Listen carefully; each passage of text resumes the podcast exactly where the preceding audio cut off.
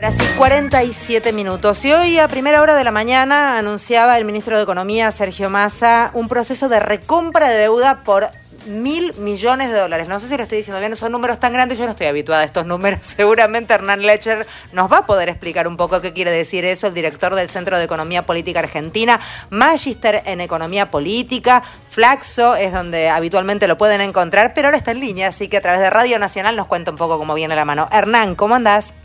¿Qué tal? ¿Cómo estás, Federica? Bien, gracias por atendernos, Hernán. Un placer. A ver, ¿qué quiere decir proceso de recompra de deuda por mil millones de dólares? ¿Nos traducís esto?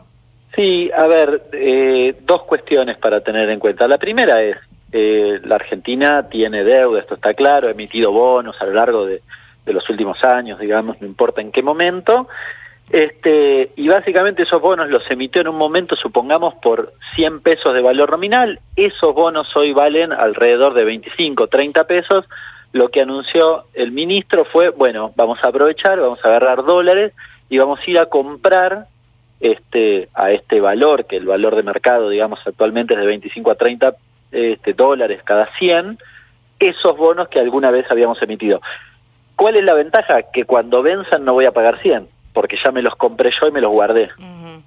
Ahora, la cuestión es, yo no tengo dólares, eso sería muy interesante si yo digo, bueno, voy y pago toda, compro todos los bonos que andan circulando por ahí y, cancelo todas mis deudas.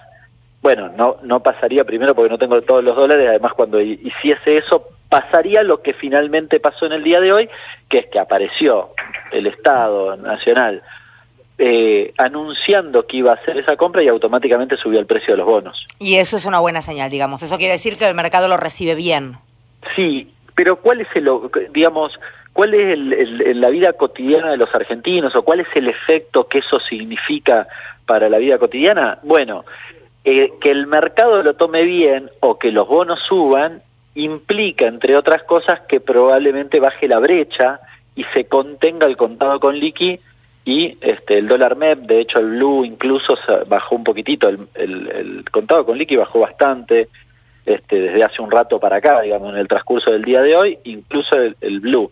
Es decir, fue una política que no solo este, apuntó a desendeudarte, si querés, eso es más simbólico que significativo en términos reales, pero el efecto principal es que logró intervenir sobre el mercado cambiario para relajar en un momento donde tenías tensiones. Bien, porque ayer el objetivo principal. aquellos que quizás no están informados, creo que todos, porque si no te enteraste se van a encargar de que te enteres, aunque no te interese.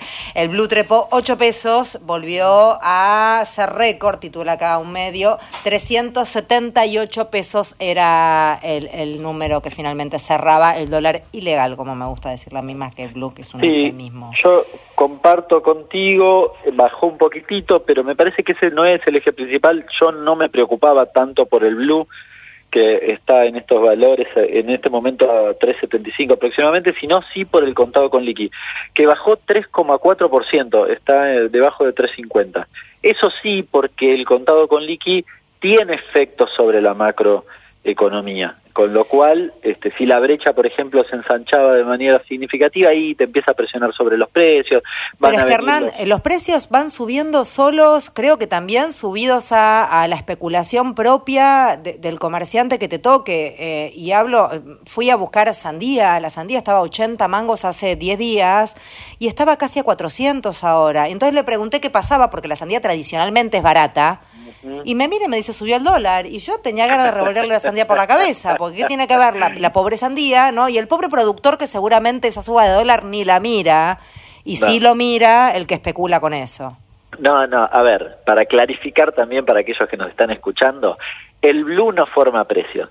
Esa persona que te dijo eso, si te lo dijo pensando en, en el dólar ilegal, eh, básicamente es una estafa. Pero vos sabés que no forma precio, pero que se suben a eso para subir los precios, Arnaldo. Claro, ahora, lo, yo hablo no del blue porque además no es representativo, eh, digamos, termina siendo una excusa, ¿no? Digo, yo quiero remarcar la sandía o lo que sea, y bueno, hoy digo que es por el blue.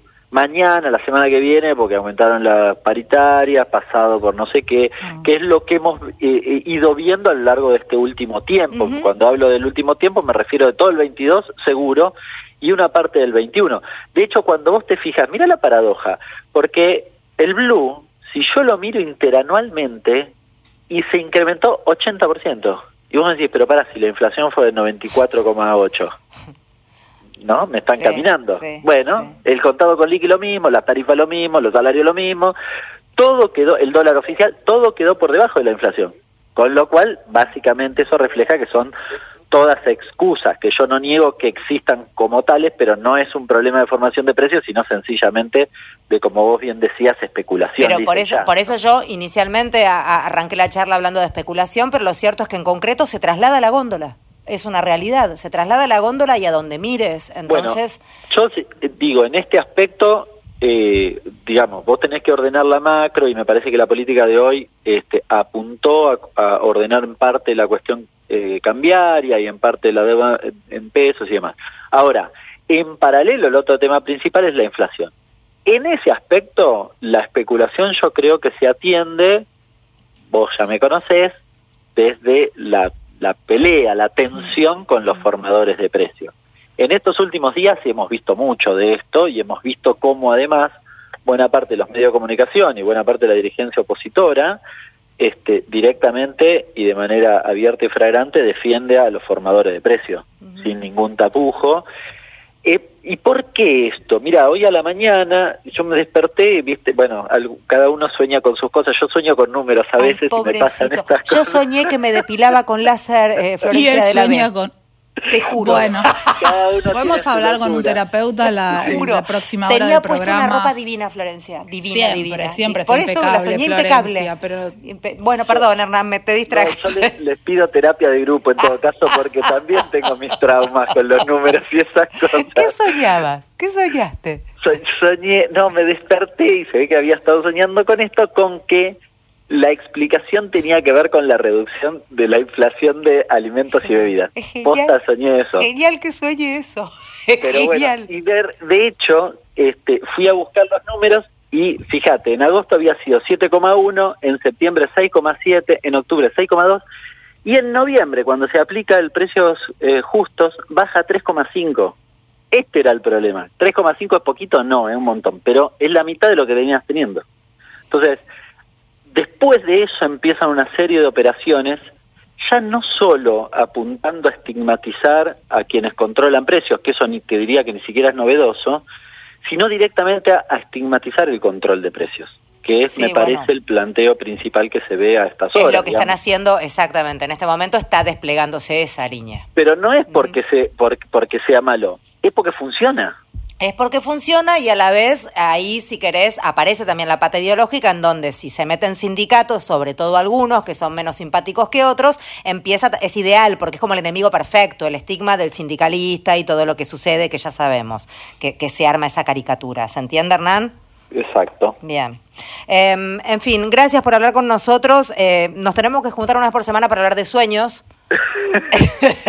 Yo te cuento los míos frívolos y vos me contás los tuyos de tu universo. Es interesante. Puede ser una sección. Sí, son dos mundos que pueden chocar y no sé pero sería muy interesante. Eh, gracias por hablar con nosotros, por ayudarnos a entender. Un placer enorme. En Flaxo, ¿verdad? Ahí se encuentran las cosas que vos vas publicando. Sí, en CEPA, en el Centro de Economía Política Argentina. Perdón, ahí está. Yo sabía, por eso te lo, reforcé, porque sabía que Flaxo estaba, estaba dando mal la, data. Eh, muchísimas gracias, Hernán. Beso enorme. Abrazo grande. Hernán Lechter es quien hablaba, director del Centro de Economía Política Argentina.